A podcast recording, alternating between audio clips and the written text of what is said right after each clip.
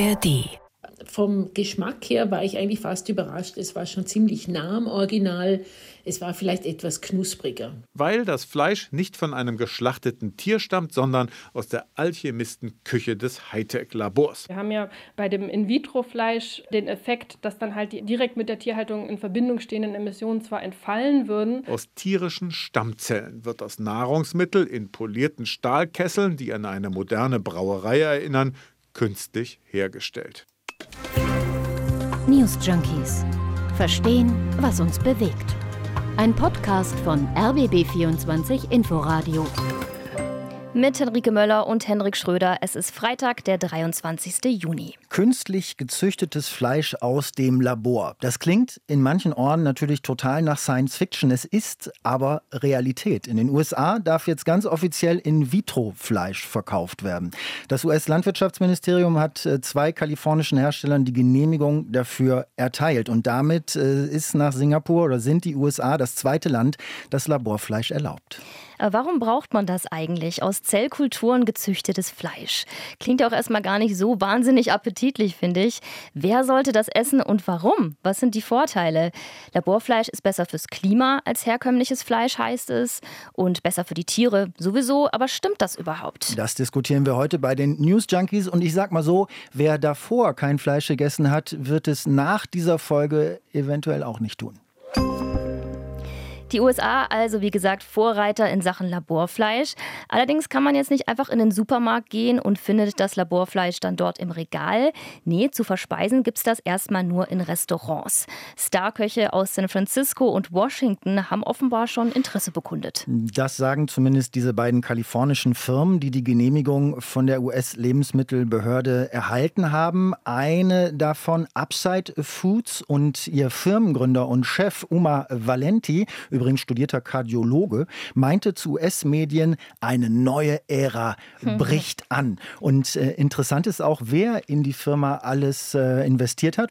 Prominente Unternehmer, zum Beispiel wie Bill Gates oder Richard Branson, sind da schon mit dabei. Und wie sieht die Produktpalette nun aus? Gibt es da Laborfleisch-Steaks, geschnetzeltes Medaillon, Würstchen? Nee, tatsächlich ist die Auswahl noch sehr beschränkt. Es gibt momentan Burger Patties und Hähnchen, also sowas wie Chicken McNuggets, mhm. bis es das erste Laborfleisch Steak geben wird, könnte es noch ein paar Jahre dauern. So ein Steak künstlich zu züchten ist nämlich besonders tricky. Mehr zum Herstellungsprozess gleich. Die Frage aller Fragen ist natürlich auch, wie schmeckt es denn? Er war fad. Also er hat nicht schlecht geschmeckt, sondern sehr wenig gewürzt und das lässt sich ja gut ändern. Das ist Professor Petra Kluger von der Hochschule in Reutlingen und äh, sie stellt selbst Laborfleisch her und forscht am Thema und äh, eine ihrer Kollegen gehörte 2013 zu den Menschen, die den allerersten Laborfleischburger kosten äh, durften, damals also noch recht fad und ähm, seitdem hat sich aber einiges getan. Also eine US-amerikanische Reporterin durfte jetzt probieren, ja, jetzt das neu zugelassene Fleisch aus dem Labor und kam zum Fazit, der Geschmack war reichhaltiger als eine Hühnerbrust Bratwurst, mehr wie das dunkle Fleisch eines Schenkels und, so sagte sie, die mhm. Struktur war zart und zäh uh. zugleich, so wie ein gut zubereitetes Hühnchen, Hähnchen schmecken sollte. Oh, klingt eigentlich ganz gut. Wie wird dieses Laborfleisch denn nun hergestellt? Es ist ziemlich kompliziert, deshalb können wir das hier nur stark vereinfacht erklären. Professor Petra Kluger hilft uns dabei. Sie hat im Interview mit SWR 2 ausführlich von ihrer Arbeit erzählt. Wir gucken auch tatsächlich erstmal, welche Zellen können wir verwenden, wie lassen sich die vermehren? Wie kann ich die entsprechend reifen lassen? Aber wir sind eben auch anwendungsorientiert und deswegen auch, wie kann man das in eine industrielle Fertigung überführen? Also wie kriege ich überhaupt so viele Zellen, wie ich brauche, ist ein ganz wichtiger Punkt.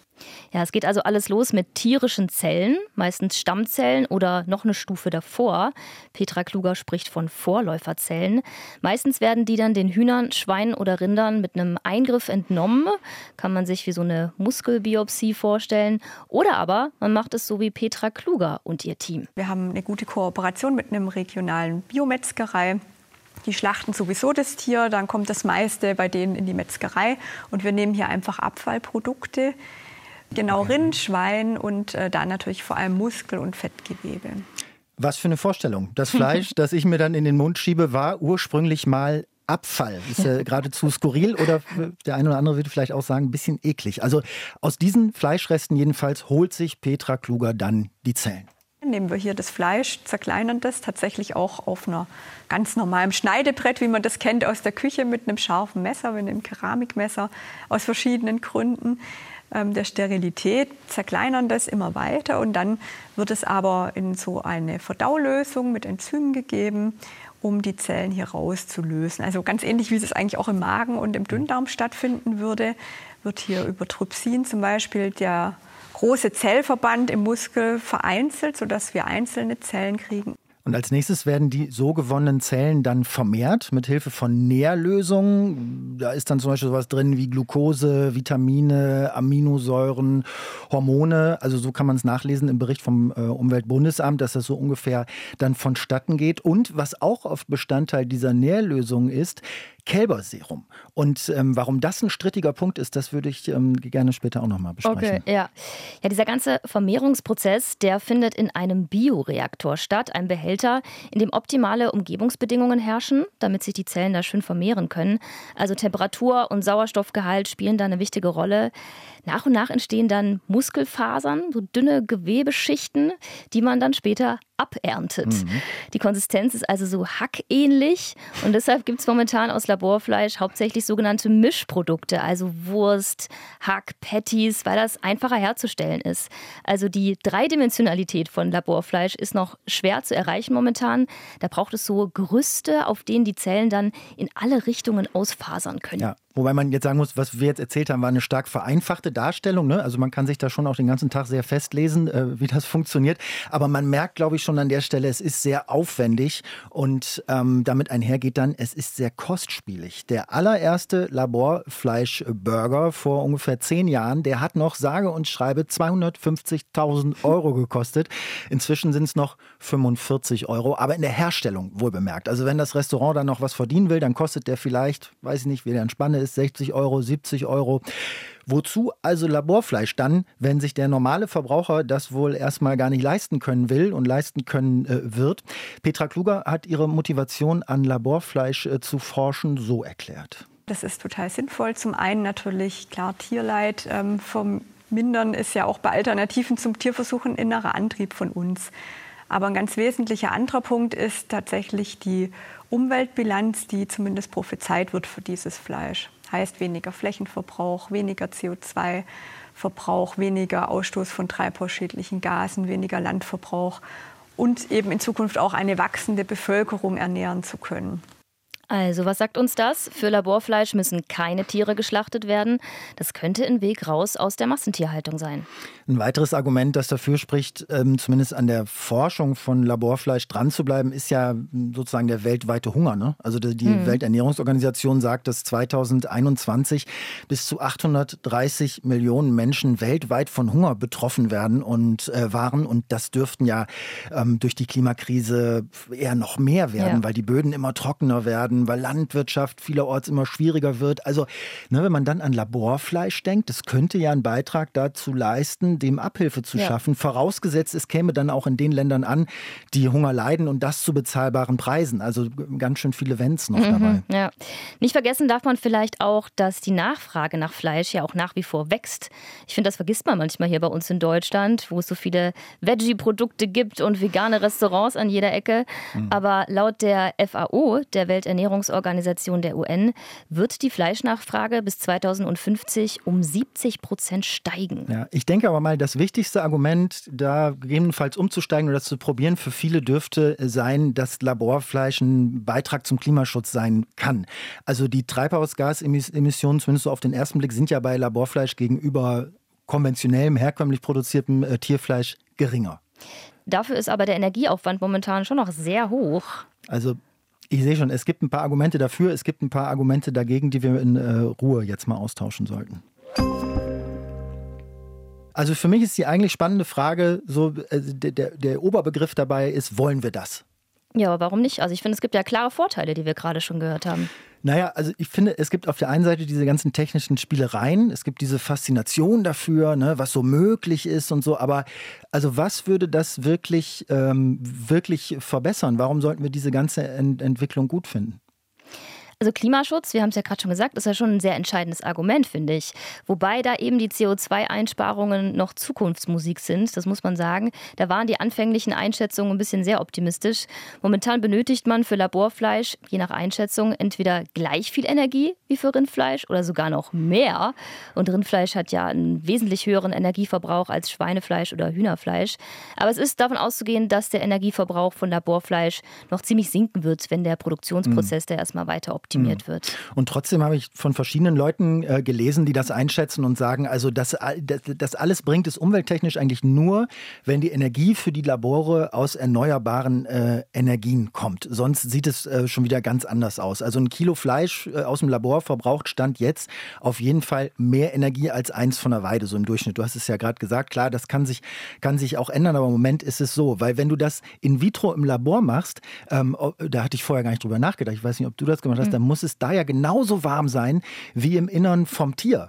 Aber es würde ja auf jeden Fall Weideland sparen, also Fläche, auf denen jetzt Rinder und Schweine und Hühner stehen. Und nicht zuletzt die riesigen Landstriche, auf denen nichts anderes angebaut wird momentan als eben Futter für diese Tiere. Klar. Stell dir das mal vor, dass man da andere Sachen anbauen könnte, die besser sind für die Biodiversität und nicht nur schnell Nutzen abwerfen müssen.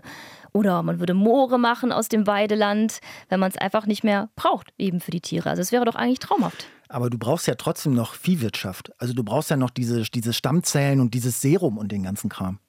Ja, aber das wären ja viel, viel weniger Tiere trotzdem in Summe, die man dafür bräuchte. Hat Anne Klatt vom Umweltbundesamt im NDR-Interview auch so gesagt. Die ganzen Tiere, die wir heute in der Intensivtierhaltung haben, wenn wir das alles in so einem Zukunftsszenario, ne, 100 Prozent In-vitro-Fleisch ersetzen würden, dann würden fast komplett die Intensivtierhaltung ja wegfallen. Und stattdessen müssten halt nur einige Spendertiere gehalten werden und deren Haltungsbedingungen die würden kostenmäßig dann auch nicht mehr so ins Gewicht fallen. Und man muss natürlich auch nicht mehr so viel massenhaft töten. 55 Kilogramm Fleisch pro Person essen wir im Durchschnitt im Jahr. 50 Millionen Stück Vieh werden geschlachtet, dazu 700 Millionen Hühner. Das sind Zahlen, ey. Also ist doch hm, klar, dass hm. sich auch an der Landschaft und an der Nutzung von Flächen substanziell was ändern würde, wenn man einen Großteil davon künftig im Labor herstellen würde. Ja, ich finde aber diese Vorstellung, um auch mal emotional werden zu dürfen von Laborfleisch, doch irgendwie ein bisschen eklig, muss ich sagen. Also richtig Lust dazu hätte ich nicht. Außerdem braucht man Stand jetzt ja auch noch dieses Kälberserum, was ich vorhin angesprochen habe. Also das kommt von den Kälberföten, ja, das braucht man für diese Nährlösung. Das kommt von den ungeborenen Kälbern. Ähm, dabei sterben alle Beteiligten, ja, und, mhm. und man, man kommt darum nicht drum rum, dieses Serum zu gewinnen, um dann eben äh, weiter das verarbeiten zu können und so. Das ist doch ätzend, das kann doch nicht die Zukunft sein. Wobei ich gelesen habe, dass das in Zukunft auch ohne dieses Kälberserum gehen soll. Professor Dr. Ramona Weinreich, die forscht an der Uni Hohenheim zu Verbraucherverhalten und hat sich auch mit Laborfleisch beschäftigt. Und sie sagt, für die Akzeptanz von Laborfleisch, zumindest hier bei uns in Deutschland, ist es essentiell, dass eben kein Kälberserum mehr verwendet wird. Das ist der Industrie aber völlig klar. Da wird lange und auch unter Hochdruck dran geforscht. Es gab schon mal ähm, ein Startup, was gesagt hat, wir können das. Wir haben ein Serum hergestellt, ohne, ohne, ohne das Kalb quasi dafür ähm, töten zu müssen. Das ist aber nicht bewiesen worden. Das heißt, es wird wahrscheinlich auch nicht stimmen, aber das wird kommen. Das ist nur eine Frage der Zeit. Also wenn ich nochmal allgemeiner werden darf, mir leuchtet trotzdem überhaupt gar nicht ein, warum man mit doch relativ großem wissenschaftlichen Aufwand und vor allem dann doch wieder unter Einsatz ziemlich vieler Ressourcen in jedem Fall irgendwie die Fleischproduktion aufrechterhalten soll. Was aber natürlich faszinierend ist bei all dem, du kannst ja im Labor, wenn du das züchtest, alle möglichen Eigenschaften rein und rauszüchten. Andere Fettsäuren reinzüchten, die guten rein, die schlechten wieder raus. Ja, klar. Auf jeden, ich meine, du kannst die Bedingungen im Labor natürlich besser kontrollieren als die Bedingungen im Stall oder im, oder im Käfig oder auf der Weide ähm, oder wo auch immer das jeweilige Fleisch dann hergestellt äh, bzw. gezüchtet wird, klar. Ja, am Ende könnten dann auch weniger Keime oder Erreger in unserem Fleisch sein. Man könnte auch auf viele Antibiotika verzichten, die aktuell noch zur Fleischproduktion verwendet werden.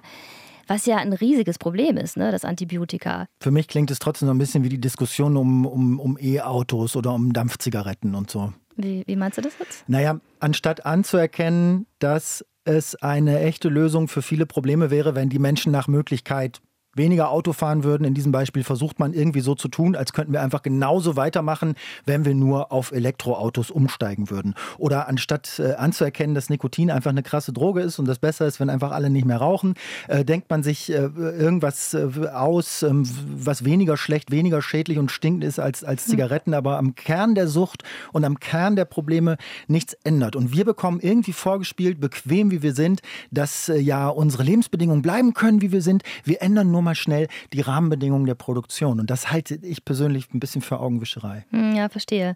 Außerdem wäre das natürlich auch völlig absurd, wenn jetzt plötzlich Vegetarier wieder Fleisch essen würden, weil sie mit Laborfleisch vielleicht weniger Probleme haben als mit herkömmlichem Fleisch. Ja, also ich persönlich finde es, glaube ich, attraktiver zu gucken, wie weit die Alternativen in den letzten Jahren gekommen sind. Also noch vor ein paar Jahren waren irgendwelche Grünkern-Patties auf dem Burger wirklich nur was für Leute, die hm. das echt wollen.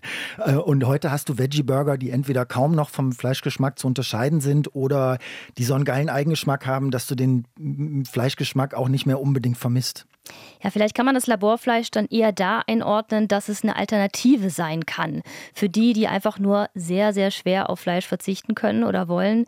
Petra Kluger von der Hochschule Reutlingen schätzt die Zielgruppe von Laborfleisch so ein. Es wird wieder die alternativen Fleischprodukte, die es schon gibt, die vegetarischen Produkte, einfach den Markt erweitern. Vielleicht so die Konkurrenz soll eher zu dieser Massentierhaltung sein. Also dieses billige Fleisch, da können ja auch die Bauern nicht richtig von leben. Das ist ja nicht mehr schön.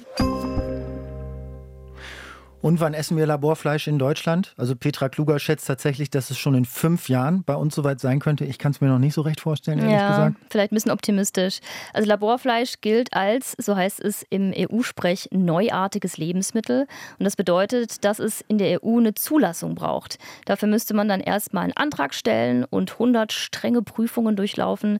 Das hat bisher aber noch kein Unternehmen gemacht. Also den Versuch, das industriell auf den Markt zu bringen, ist noch nicht passiert hier bei uns. Gäbe es denn überhaupt genug Interesse? Interessenten, ist vielleicht noch die ja. andere Frage. Ja. Professor Dr. Ramona Weinreich von der Uni Hohenheim, die hat 2020 eine Verbraucherstudie dazu gemacht. Bei uns haben damals 57 Prozent gesagt, und das ist immerhin mehr als die Hälfte, wir würden das probieren. Ich würde das mal ausprobieren. Und die Hälfte hat auch gesagt, ich würde es regelmäßig essen, weil das ist ja der langfristige wichtige Faktor. Wenn wir einen Impact haben wollen auf die Umwelt, indem wir das konventionell, den konventionellen Fleischkonsum reduzieren da brauchen wir eben regelmäßigen Konsum. 57 Prozent würden es essen, das mhm. Laborfleisch. Das waren die News Junkies für heute und für diese Woche. Am Montag gibt es eine neue Folge. Ein schickes Wochenende wünschen Hendrik Schröder und Henrike Möller. Und wenn ihr Lust habt, euch noch mehr mit politischen Debatten in Deutschland und vor allem in Berlin zu beschäftigen, dann empfehlen wir euch den Podcast Spreepolitik. Dort schauen die landespolitischen Redaktionen vom RBB jede Woche auf die kleinen und großen Themen aus Berlin und Brandenburg. Jeden Freitag eine neue Folge. Viel Freude damit und bis dahin. Tschüss. Tschüss. News Junkies. Verstehen, was uns bewegt. Ein Podcast von RBB24 Inforadio. Wir lieben das Warum.